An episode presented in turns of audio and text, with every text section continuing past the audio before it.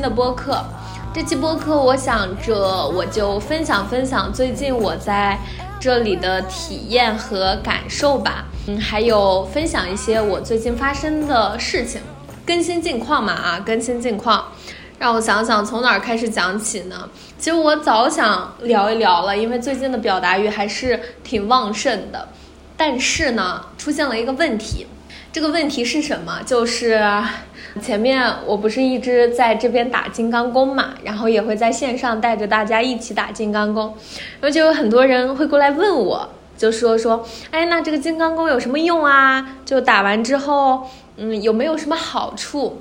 我为了凸显这个金刚功的好处嘛，我就是一个现身说法，我就跟大家讲，我说这个金刚功特别好，我打了之后啊，我打了一年，我打了整整一年，我从来都没有感冒过，我连新冠都没有得过，然后就是大肆的宣传了一下它的优势，结果呢，就人就是这样，人就是这样，人就是这样，你不能念叨，你念叨什么吧？他就觉得你想念了，你念到感冒吧，他就觉得你是不是想感冒了？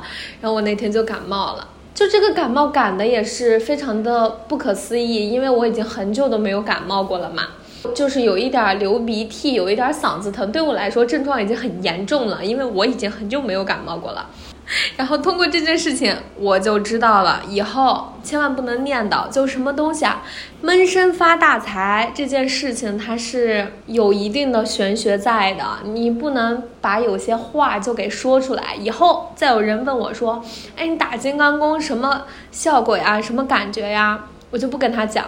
我就说益处很多，这个要自己去悟，就不能说太多，就只可意会不可言传的那种。然后进入我们的正哦，对我为什么要讲这个？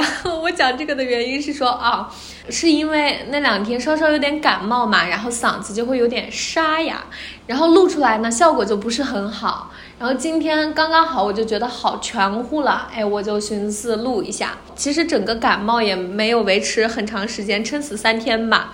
得亏我是抵抗力强，我也没有吃药啊之类的，它就马上就好了。对我的身体还是嘎嘎好的。今天的话，让我想想啊，我做了一些什么事情，大致的给大家分享一下。从大清早我起床，然后我就开始写晨间日记。这个晨间日记是什么？到时候我会提到。反正它就是一种寻找灵感的形式吧，我把它称为。然后呢，我就坐在我们那个大草坪上，有很多露营扎的那种帐篷嘛，然后我就坐在板凳上。然后晒着背，然后写着东西，差不多写了一个多小时。然后结束了之后呢，我就去厨房搞吃的了。当时是外面有人带了煎包，然后我就吃了个煎包，搞了一个水煮蛋。水煮蛋绝对是我这两天的最爱。为什么这个水煮蛋能这么好吃呢？首先，它这个鸡蛋啊，又大又饱满，然后一颗下去就刚刚好，它又不是很小的那种鸡蛋。其次呢，我们这儿的共享厨房它是有一个蒸蛋器的，这个蒸蛋器哈，真的我不用不知道，一用吓一跳。我就觉得这个蒸蛋器太好了，太好了，就是它煮出来的鸡蛋啊，哇，嫩到发抖，能想象光滑的鸡蛋在我的手上颤抖的感觉吗？就非常非常的润。然后你下嘴的时候，它就很丝滑、很软糯，就是很好吃，很好吃。我最近基本每天早晨都吃一个水煮蛋。然后今天很开心的一点是，喝了一个豆浆配咖啡，就是豆咖吧，这种东西叫什么东西？就是，哎，应该是以前也有人配过吧，不然我怎么会知道这种吃法？就是豆浆加那个咖啡浓缩液。和我以前喝奶咖的感觉是完全不一样的，也很好喝。然后早饭差不多吃完了的话，哦，我就是开始办公。我的办公呢，也最近就是在带读书会嘛，然后可能会写写稿子啊之类的，嗯，没啥特别大的事儿。然后写完了之后，我就看了那个《西藏生死书》，最近在看这本书。那看着看着呢，不是中午大家打算一块吃饺子嘛，然后我就报名了，然后我就去帮忙包饺子了。哇，这就不得不说到，我觉得。好像就是小时候很喜欢的那种生活状态，现在就展现在我眼前。呃，因为我小的时候属性是属于很有那种江湖侠义的人。我想，如果看过大兵的书的话，应该能够体会我这样的感情。因为大兵他是在我的初中和高中陪伴了我整整好几年，当时特别喜欢他书中描绘的那种江湖生活，走到哪里，然后大家都开开心心的、乐乐呵呵的，然后也一起吃大锅饭，然后感情也特别好，每天玩的也特别开心。然后我就渐渐的发现，我现在就是在过这样的生活。然后大家可以中午一起吃饭，大家可能一起包饺子呀，然后一起吃咖喱饭啊之类的，然后坐在那儿闲聊天儿，然后比谁的饺子包的更好看。哎，你是北方的饺子还是南方的饺子啊？去聊各种各样的事情啊，聊曾经去哪儿玩，去什么什么地方。就觉得还蛮好的，就还蛮好的。饺子可能也不怎么够吃，一锅端出来了，抢完然后再下一锅，再端，再下一锅，又有煎的饺子，又有蒸的饺子，又有煮的饺子，齐活了，好吧，齐活了。当时啊，我在很小的时候，其实我是非常非常喜欢这种充满江湖气息的地方，因为我从小也是属于那种比较野的野人。我会非常向往这种集体的生活，以及集体之下形成的这种感情，会让我特别的有链接感吧。但是我现在哈，虽然过着这样的生活，但我觉得我仅仅做了一件事情，就是安住在当下。我虽然对这种生活很满意。但是我也可以离开这种生活，哎，这种感觉就很奇妙，跟我以前所谓想要的那种状态是不一样的。我觉得以前是非常的向往这样，但是现在是，哎，我过上了，我安住在当下，我安住在此刻就非常好了，嗯。然后到了中午，我就回去睡了个午觉嘛。然后一般都是起得太早的话，我中午是必须要午睡的，不然下午就根本没有精气神儿。然后起床了之后呢，就看了看教练相关的东西，我就做了一场疗愈。然后做完疗愈结束了之后吧，我就又去厨房溜达了溜达，然后聊了聊天儿，随意吃了点儿，然后又回去了。回去了之后呢？就把疗愈的那个相关复盘盘了一下，然后现在就出来了嘛。出来了之后就寻思这个表达欲有点爆棚，所以就打算聊聊天，说说话，嗯，还蛮好的，我很喜欢。而且当你和一群开放的人在一起的时候，大家集体的这个感觉会偏向更好一些。然后时不时就可能会出去一起玩玩呀，组织一些活动啊，然后去玩飞盘啊，玩滑板啊，打羽毛球啊，然后在附近溜溜啊，吃烧烤啊，就等等吧，等等等等，嗯，就感觉还挺好的，感觉这个语气当中就透露着一种很嘚瑟的感觉。好，再想想啊，再想想有什么事情可以分享的哦。关于和身体链接，就这件事情，我觉得是好像渐渐我到这儿来，就有很多指引般的让我尝试去和我的身体链接。首先是前面我的疗愈师朋友，他就告诉过我说，可以尝试去关注你的身体，然后去建立和你身体的连接。后来我们那个冥想老师就开始分享关于和身体链接的一些事情，哎。我这个觉察能力就捕捉到了这一点，我就觉得这个上面应该是有一些需要我去修的地方了。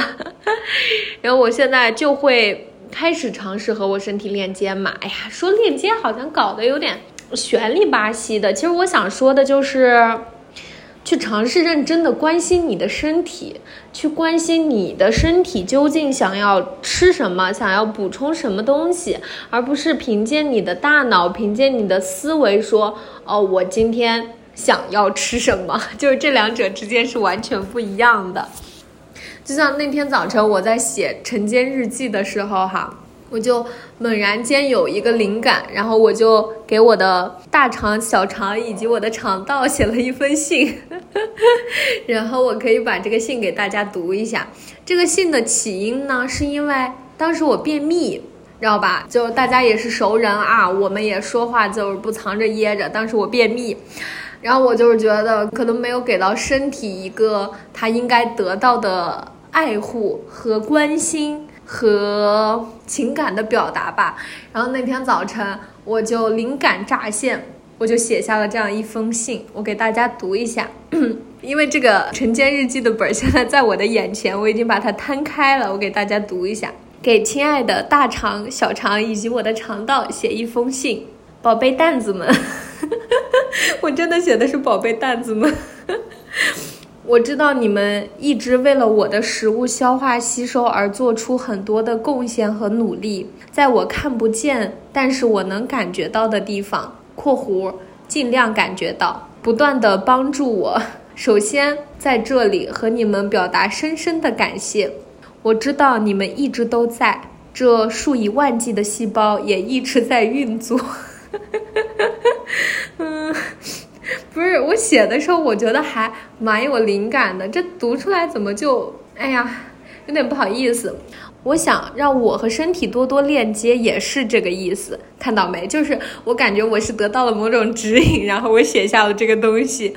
嗯，我使用外界辅助的手法其实是不带有爱的。给大家讲一下这个外界辅助的方法，主要来自于阿梦。之前他跟我讲过，可以尝试用孙思邈的仙人揉腹法。去按摩你的小腹，然后帮助你更顺畅一些。然后我这个里面所谓的外界辅助是这个意思。然后我再带着某种程度上的不喜爱和暴力去做这件事儿，居然是一种暴力！天哪，我明白了，带着深深的接纳和爱去做这件事儿是完全不一样的效果。我应该多多去和你们链接，这应该是你们。翘首以盼，并且我也一定会去做的部分。我的大肠和小肠说：“我谢谢你，我还翘首以盼。”哎呦，真的是有点毛病吧？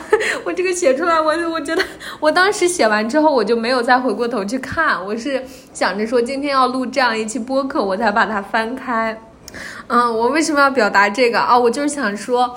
就是那天很神奇，我在写完这一封带有一些爱的表达之后，然后我后来就做了一个关于奇轮的一个冥想嘛，然后做完冥想之后，我就跑厕所了，就真的很神奇，很神奇。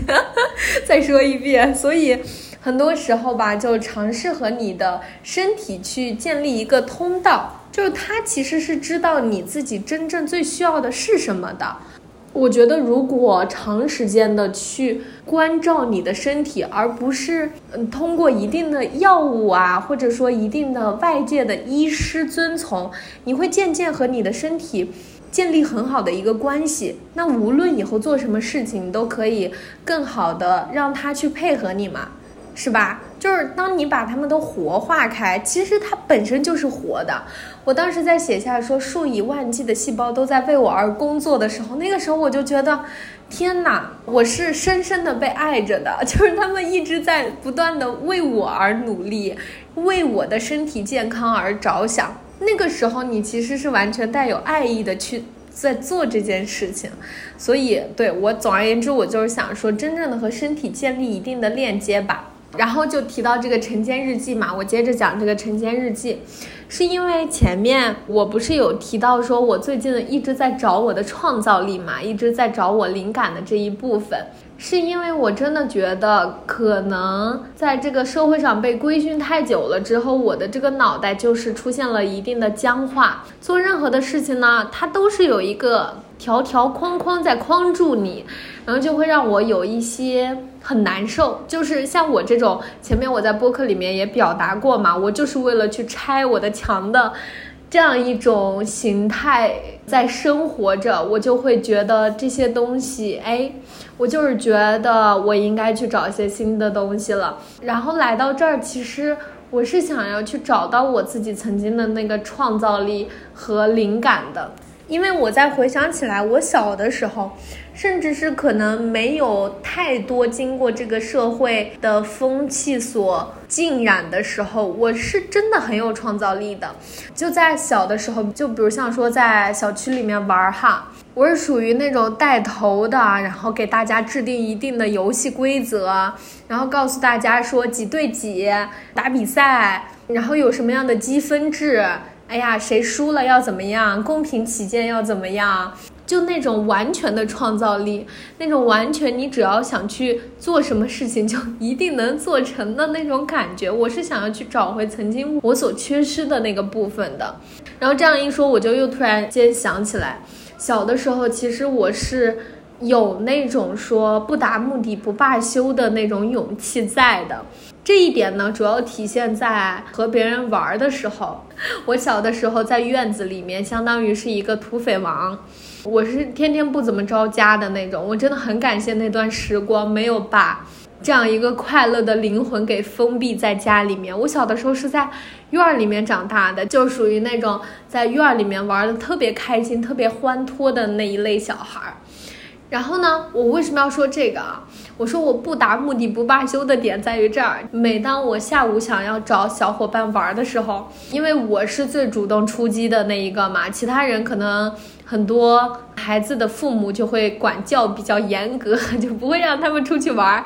那我就是那个先行打头阵，然后去压他们家门铃儿的那个小孩儿。我就会先把我熟络的小孩家就给侵扰一遍，压他们家铃儿，然后一个个问他究竟下不下来。然后很多人。然后一圈问完之后，可能还没有人下来。然后这个时候的我是绝对不会放弃我玩的念头的，呃，我就会去小区里面找新的朋友玩，新的伙伴玩。哎，我只要抓到一个人他在玩，然后我就会去跟他凑对儿，我说我们一起玩吧，就是那种，怎么说呢？现在想想。其实确实是有这样的一种勇气的，就是我就是为了玩儿，我干什么我都可以的那种。所以我现在想说，我想要找回我这部分的创造力，其实也在于此。我想要真正的去找到那种，就是想要去做一件事情，就是想要去创造、去表达的那种灵感吧。嗯，我觉得是这样。哦，对，这跟晨间实际有什么关系？后来我是看到。自我进化论的主播，他有出一个关于这样的小册，关于如何找到自己的创造力。我前面还没有下单它，但是后来我就觉得买吧，就看看嘛，刚刚好就送上门来的，然后我就下单了。下单了之后，他在里面就讲到了一个方法，就是关于晨间去记录下你的所有灵感的乍现。然后我这两天基本就是每天早晨都会有这样一个小时，就打开我的本子，不会接收外界的任何信息，我就是拿起我的笔，然后开始写，开始写的东西可能就是很随意，很随意。我给大家来念一下是如何的随意啊？看哈，人生能有几回得？落笔随意写字，听见蝉鸣的声音，由近及远，由远入近，蚊子在我的脚上叮了两个大包。但我毫不在意，挠痒痒的时候不去阻抗这种痒的感觉，只是在当下去感受这份痒。没了，没了之后又转到说，昨日的教练对话对我而言真的是一场创造之旅，就很随意，就是我写的所有的东西都很随意。再比如像说，好喜欢那个打扫大厅卫生的阿姨呀，她好像无论什么时候都是笑眯眯的，这样的人也会很幸运的。又写下说：“感恩这个生命，感恩这个宇宙，感恩这个世界配合我演出的每一位 NPC，因缘聚合之下的很多相遇，我都非常的感动。就没有任何的限制，唯一的东西就是你不要给你自己设限。然后我就是觉得很多时候灵感的一个乍现就是它好像穿过了你，你就是突然间想说一些什么，突然间想表达一些什么，好像也不是往常的你所能想象出来的那种。它确实就是借由你这个干净的管道，然后这个灵感它就冒出来了，生发出来了。你以为是你自己想的吗？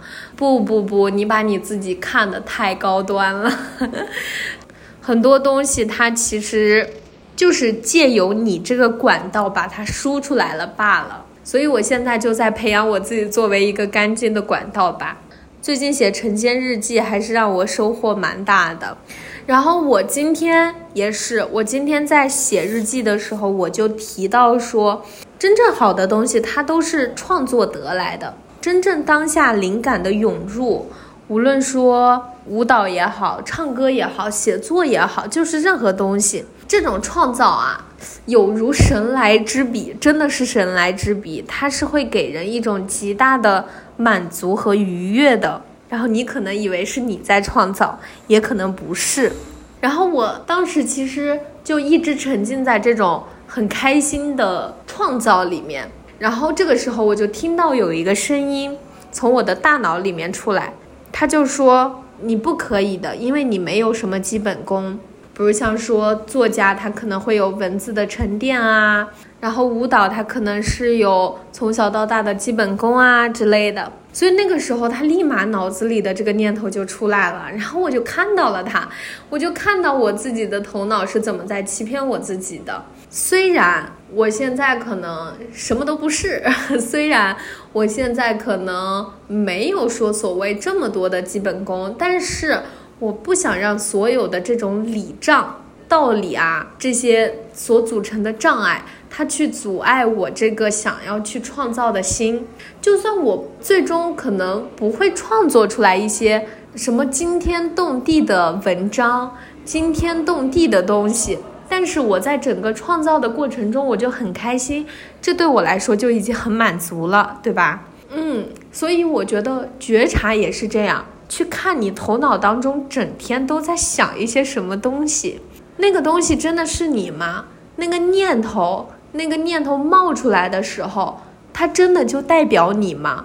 不是的，你可以完全和它有一段距离去观察它，去看它，去看它究竟是怎样一个念头接着另外一个念头，接着另外一个念头，把你带到了一个沟里，然后仅仅去看它。不要跟随它就好了，这就跟冥想其实是一样的嘛。冥想在初期的时候，你总是在不断的去想东西，然后通过一个念头的冒出，哎，看到了另外一个念头，又看到了另外一个念头，念头念头之间是层层不绝的，然后你就突然间会发现，我自己的脑子居然在想这么多的东西。所以不要去阻抗它，当你去观察到它了，轻轻的把它拉回来，告诉你自己，就是现在，就满足你当下想要去创造的欲望，创造的快乐就好了。这我觉得我对于创造的一些些小感悟吧，小感悟。然后我为什么提到了创造这件事情，也是因为我对疗愈有了一个更新的认知。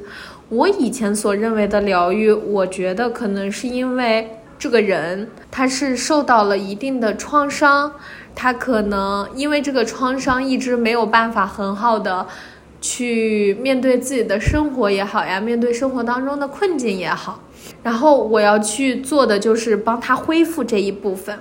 然后现在我觉得我对疗愈的本质有了一个更深层次的认知。我发现疗愈的本质就是为了去创造的，疗愈它就是为了把你从小到大可能受过的，或者说经受过的一些遭遇呀、不太好的东西呀，能够真正的看见它，并且把所有不属于你、不属于真正的你的这些念头给拿掉的。就比如像刚刚我内心讲到的那个内心评判的声音。所有所有的这一切，当你渐渐把它们拿掉了之后，你是能够去看到真正的你的，而真正的你就是具有创造力的，具有无穷无尽的灵感的。所以我现在讲说，疗愈的本质是为了去创造，也是因为我曾经是经历过那整个我在疗愈我自己，然后我觉得疗愈是为了疗愈过去，疗愈那些没有看到的部分，然后我渐渐走到现在，哎，我开始想要去找灵感了，我开始觉得创造力对我很重要了之后。我才突然间意识到，是因为我对我自己的疗愈也走到了开始要去创造的这个部分，因为很多东西当我看见了之后，我就想要把它从我的身上拿掉，然后我就想要去让我自己内在那个喜欢创造、喜欢创作的小孩出来，我就想要无尽的去表达我自己，去找到我自己内心真正的那种喜悦，所以我就很神奇的发现，我的这个成长的脉络，它其实是和。我的认知，它是完全渐渐会匹配的走到一起去的，这是我目前对于疗愈的一个看法吧。那未来可能说不定随着我自己的成长，它很多东西还是会变的嘛，是吧？我又想到了一个近期我很大的一个改变，是我做了一场 coach，当时我是当客户，是和我们教练班的小伙伴一起在练习。然后我当时的议题是说，我没有办法很好的平衡好做和在的状态。就是当时我的那个困惑的点啊，其实是在于说，做的话，我好像是因为我当下有一些事情我不得不去做，然后这个不得不吧，它就会给我带来一些心理上的压力，因为我做的时候好像并没有那么的享受嘛，然后我就会。主观上是不太愿意去做它的。然后我说这个在的部分，其实是说我现在不是开始转模式嘛，就是从以前那种不停的要去忙碌，不停的要去做很多很多东西，转为当下临在，就是对所有在的一切的东西保持一种非常接纳的态度，就是我可以每天无所事事的发呆。然后我也可以每天凭借我当下的灵感去录一期播客，然后去写一些东西，然后去做一场疗愈，去做一场教练对话。我所说的这种在的状态，其实是凭借我当下哦，我就是知道我想了，那我就去做了，这样的状态给到我的感觉是很滋养的。然后我就在这场对话里面发现了我自己认知上的一些盲点吧。这个议题讨论到最后，我发现其实并不是做或者说在之间的区别，而是我究竟有没有真正的活好每一个当下。就是当我如果在做一些我不得不做的事情，然而我沉浸其中的时候，那么其实那个当下我是得到了非常好的感受的。然后我也是非常乐在其中的，那么我就不会产生，哎，这件事情为什么这样？我不想要去做它的这种感受。嗯，正因为我产生了说为什么要做这件事情的感受，对，是因为我在做这件事情的时候没有完全沉浸在当下。然后当我看到这一点的时候，我就完全的消融了做这件事情和临在这个状态的区别。它俩其实是没有任何区别的。当你在完全沉浸式的做一件事情的时候，那么你在当下就得到了当下你所能得到的东西，无论是满足也好，快乐也好，欢愉也好，或者说沉浸式的体验也好，它们都是一种体验，都是一种当下就圆满的东西。但是如果当你在当下做这件事情的时候，你的头脑又在思考说，我为什么要做这件事情？哦天哪，哦我不想做这件事情，哦为什么？就是当你又在这样想的时候，你当下其实是不圆满的，那么必定你就会产生说这件事情不好，这件事情好，那这个不好和好。其实都来自于你。如果当你完全消融掉这两者之间，你仅仅是在当下做事情。我在当下认真的包饺子，我在当下认真的听他讲话，我在当下认真的去做我的 PPT，然后就所有东西，你都并不觉得他们是有二元对立的这样一个概念在了。所以我也渐渐渐渐可能能够理解所说的当下即是永恒，就是无论我们再怎样去讲，你就仅仅活在当下而已。然后所有的念头，所有的过去的回忆，所有脑海当中的念头，所有对未来的幻想，其实都是你想出来的。但是它不是你当下正在经历的生活，你当下就只有。当下而已，就仅此而已。嗯，而且最近我还有一个很深的体验，就是对于臣服的一个更深刻的一个理解吧。真正的臣服，它其实是臣服于每一个当下，就是每一个当下，你的脑海当中没有那么多的念头，你不会焦虑说你未来要去干嘛。然后你也不会想着说，哎，刚刚那件事情是不是没做好？然后刚刚那个东西是不是没有搞明白、没有整清楚？你只是在当下去享受每一场对话，只是在当下去享受和人的每一次链接。你只是在当下去吃饭，你只是在当下去看电影，你只是在此刻。去完成你该做的这些事情。然而，当你进入了每一个这种当下的状态的时候，你是能够得到当下所有的体验和你能得到的一些东西的。当下所有的体验可能包含了这件事情带给你的情绪也好呀，然后带给你的一些感受也好呀，这都是你的体验嘛。你在此刻。能够看到的一些东西，我现在是觉得臣服它所意味的，就是说在每一个当下去圆满掉当下的体验，然后自然而然，因为这无穷无尽的圆满，它就会带你走上一个你该走的路，你要去的路。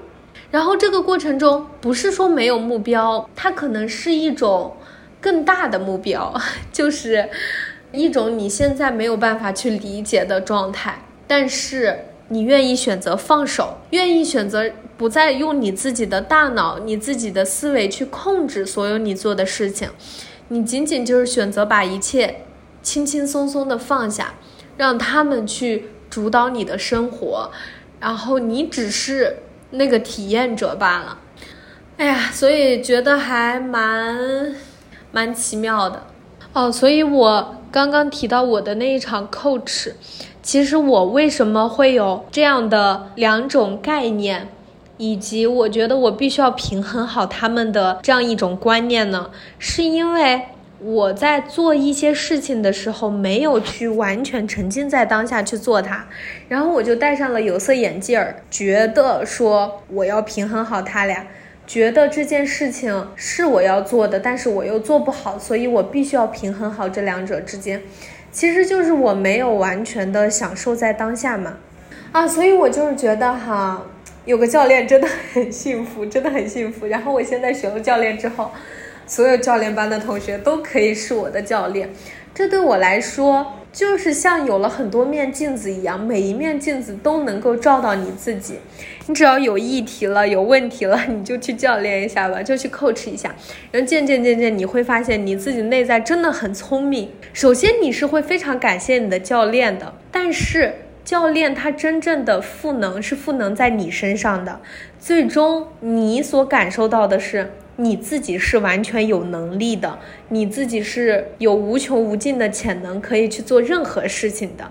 这也是我真正觉得教练的魅力所在。他是真的很相信人本自具足，他不是在用一个高位者的那种形象对你施以帮助，他是真正的相信所有你当下的问题你都能够解决的。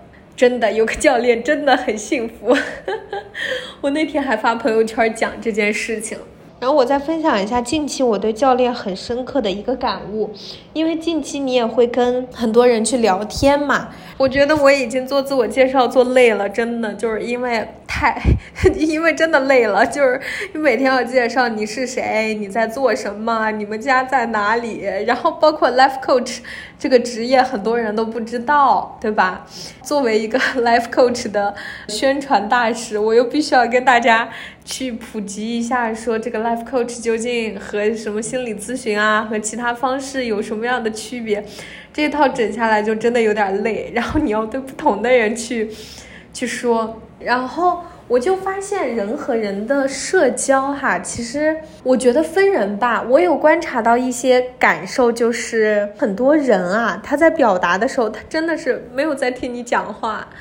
比如像说，可能大家聚到一块儿，大家在聊天的时候，我所说出来的一个观点，其实对方他的回答就是他抓住了这个观点里面他可以共情的部分，然后去表达他的观点。前面有一次我是在听这样一场对话，因为大家很多时候可能在聊天啊，在表达的时候，我是不太会去表达的。就虽然看我这个播客上嘚不嘚嘚不嘚就讲这么多，但我一般不是会很去表达自己事情的人。但你说我 E 吧，我好像也有点 E；你说我有点 I 吧，我好像也有点 I。但是我确实也是 E 哈，就是我也说不上来，我这个人吧，他就是有点这样的复杂性在身上的，就物种的多样性嘛，咱们就是尊重好吧。然后我其实是不太愿意去。表达一些，外加上我现在有教练的属性，我可能就更加会去倾听一些东西了。然后那天那个饭桌上给到我的感觉就是，所有人都在表达，都在表达，没有人在听讲的，就是没有人在倾听你究竟在说了一些什么。就好像我刚刚的那个表述一样，大家就是在抓住和对方相同的那一点，然后去提出自己的那个经历，去表达自己的感受，去表达自己的经历。然后他是没有倾听到你的，然后整个桌上就感觉倾听者啊好像也不是很多，那天好像也就只有我一个人。然后这个时候我其实是真正的意识到说，为什么做心理咨询啊、疗愈啊，或者说教练啊这个职业，其实还是蛮吸引我的。首先，对我来说，倾听是一件毫不费力的事情。就是我可以很开放、不带有评判的去倾听任何人，我能够去听到他们，就是真正的能够听见他们在说什么，在表达什么。然后，其次，我觉得好像是我自己就是有这个觉察力的，哦。我怎么开始夸自己了？我为什么要开始夸自己？我通过这件事情，我其实想说的是，说我我感觉很多人的交流都是没有实际意义的，因为当大家陷入到这种集体意识的时候，可能仅仅是在表达，他是踩不到那个点的。当然也有倾听和表达的这样一种关系了。我只是那天突然间发现了这件事情之后。观察到的一个点，因为我以前在看悉达多那本书的时候，我也是被那个船夫的倾听能力给折服的。我是从心底里真的觉得，真正有智慧的人，他绝对是会倾听到所有人的，他不会急于去表达他自己的观点。就可能真正有智慧的人，他都是止语吧，就是咱们就不说话，好吧，咱们就是闭嘴。咱们就是好好的听着，所以我就觉得哪天我不录播课了，就说明哎，我变成了一个真正有智慧的人。现在我还做不到，现在我还是这个拿起录音机来就嘚啵嘚嘚啵嘚讲个不停。然后的话，再让我想一想，还有什么事情要去说吗？最近好像也没有什么新鲜的东西了，反正就是感受感受生活嘛。然后我记得我好像在上一期播客就有分享过我关于祛魅的这个点，我尝试去表达一下吧，看看我能不能表达清楚。就我好像是真的不在乎外界的这些东西了，好像没有什么心向往之了。哎呀，我这样说起来，我好像又不太知道这个东西该怎么说。我好像真正所向往的就是自己内心的那种力量吧。就我也不再觉得说我非达到什么目标不可了，这可能在大部分人的眼里好像是堕落的，好像是不求上进的，但我现在完全不会这样觉得了。我觉得我就是这样在生活，然后我对所有的目标也祛魅了，我对这样的一种数字游民生活方式也祛魅了。我本身好像也没有什么期待，所以讲真，我觉得我现在这个状态，我不太能够去形容它。也不是说我好像没有上进心了，好像我的这个点就不在这些东西上面了。但是我又说不太清我的这些点在哪些东西上面，我好像也没有表达清，好吧？我说了个寂寞，我就止语。好的，止语。那今天我觉得应该就是到这儿了吧？好像没有什么其他新的东西冒出来了。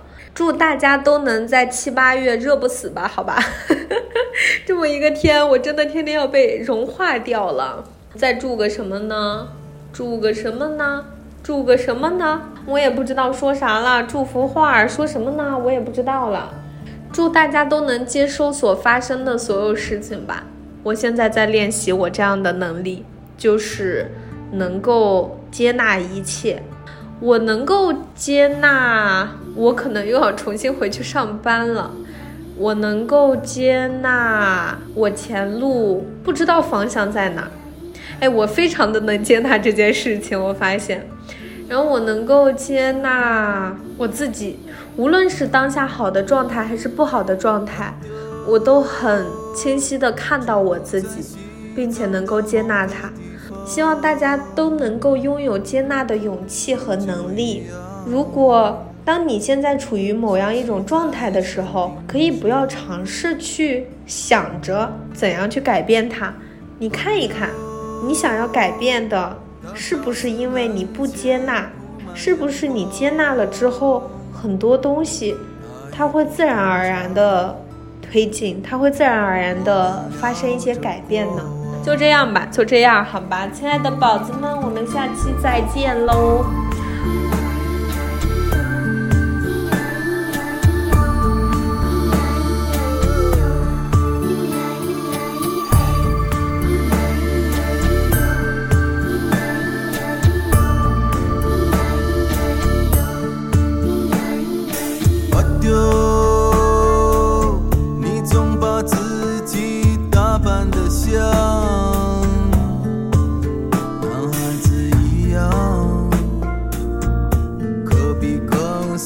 的顽强